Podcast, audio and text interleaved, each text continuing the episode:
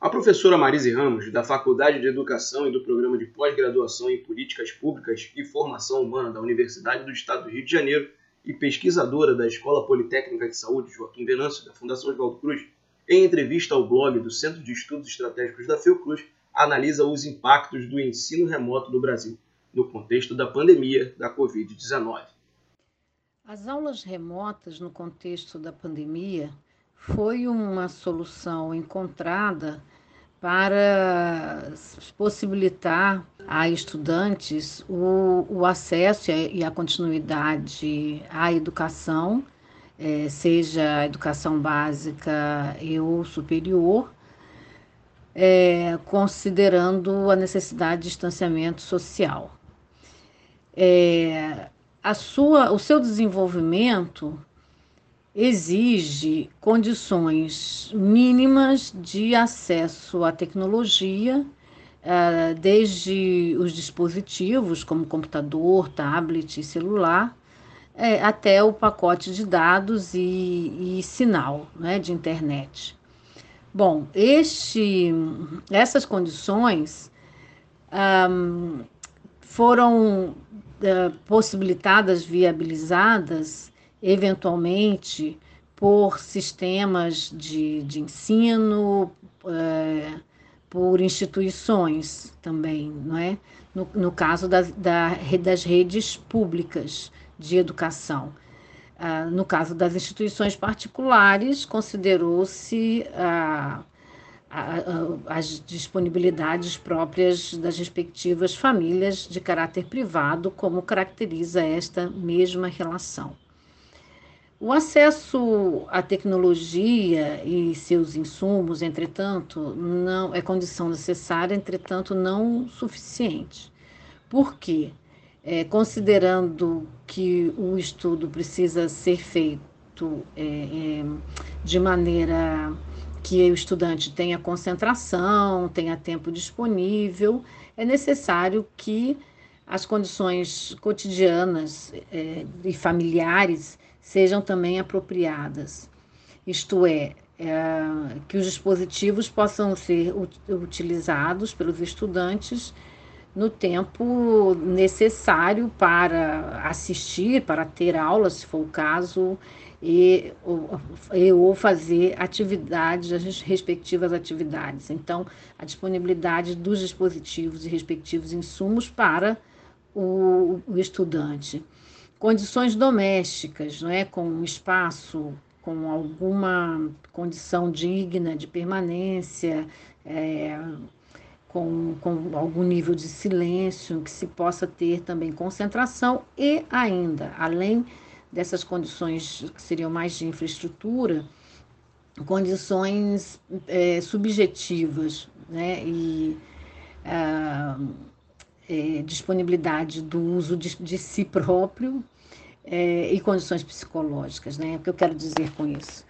É, ter o, o tempo a, ser dedicado ao, aos estudos é, sem que este seja tenha que ser dividido com outras atividades, outras tarefas, dentre as quais, por exemplo, cuidado com pessoas idosas, cuidado, melhor, cuidado de pessoas idosas, cuidado de pessoas mais novas, de crianças, como irmãos mais mais novos ou, ou filhos, filhas, é, cuidado de pessoas enfermas, uh, cuidado da casa, cuidado do, do, de providências quanto à alimentação, quanto à higiene do lar, etc.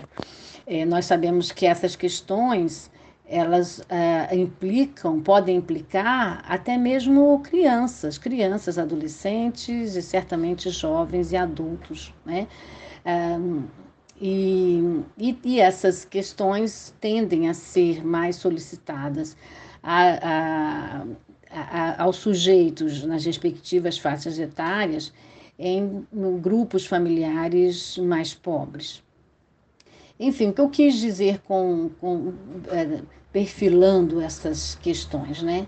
Quis dizer exatamente que a população da escola pública é a população mais pobre, é a população que tem menos condições objetivas e subjetivas para o acompanhamento do ensino remoto. A escola física das redes públicas já eram e são um, equipamentos é, em condições também aquém é, daquelas necessárias à educação de qualidade, que é um direito subjetivo, social, inalienável de cada pessoa deste país. O Plano Nacional de Educação colocou padrões mínimos de qualidade. É, entretanto, desde a mesmo, mesmo antes, antes da emenda é, 95, a emenda PEC do teto dos gastos, mas especialmente depois desta emenda, a consecução das metas do Plano Nacional de Educação tem ficado cada vez mais distante. Então, é verdade que as condições infraestruturais das escolas já não eram é, adequadas ao ensino e desenvolvimento educacional de qualidade. Não obstante, trata-se pelo menos de um espaço em que a, as ações prioritárias, as atividades prioritárias, são o estudo e com dedicação que deve ser exclusiva naquele tempo em que a criança, o jovem, adolescente, o adulto passa na escola. É, e isto é condição necessária, diferentemente do que pode vir a acontecer nos espaços domésticos. É, então, eu quero ressaltar que a conjugação das questões tecnológicas com, com questões da vida social, cotidiana, familiar, é, trata-se de uma composição bastante complexa e contraditória, de tal maneira que o espaço escolar frequentado fisicamente continua sendo aquele fundamental para a, o desenvolvimento da educação. Outro aspecto que deve ser salientado é diz respeito aos professores. O professor também se vê acometido no espaço doméstico de todas essas é, essas outras de todas essas demandas que concorrem com a sua atividade docente.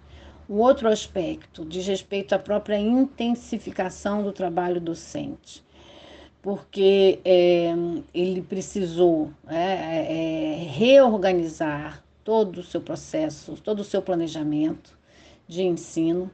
É obrigado também a utilizar a tecnologia, muitas das vezes sua própria. O fato é que o tempo permanecido diante do computador, diante da tela, é extremamente desgastante uh, provocador de outros males, né, de outras doenças também, e intensifica, intensifica o trabalho, uma vez que se pode é, passar de um momento para outro de trabalho, seja uma aula, uma reunião, é, ou mesmo manter uma conversa, um atendimento com estudantes, é, de imediatamente, sem um, um, tempo mínimo por vezes e que se possa é, utilizar o corpo e a mente para outras questões.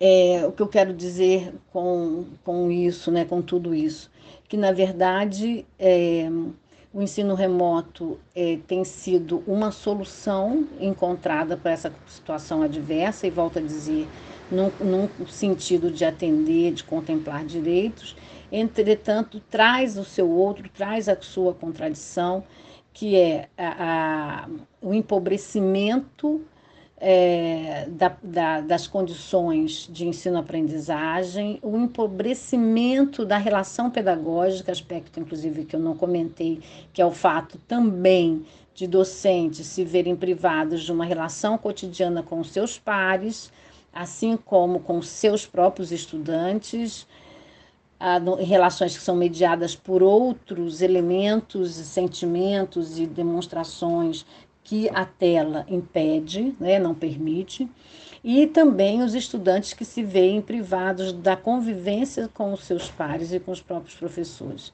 No caso dos estudantes, há uma questão relacionada à relação ensino-aprendizagem que, além de não poderem, de terem dificuldades de, de desenvolver um diálogo imediatamente com os docentes, faça suas dificuldades ou suas questões ou propostas ou curiosidades, também a troca entre os pares lhes retira parâmetros de desenvolvimento, avanço e dificuldades no ensino-aprendizado.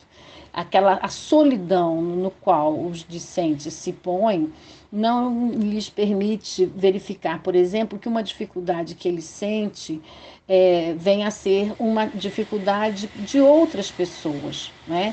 É, e muitas vezes a questão psicológica é ligada ao fracasso, ao sentimento de impotência e de solidão é, compromete largamente a, a, os processos psicológicos que é, estão medeiam a relação de ensino-aprendizagem.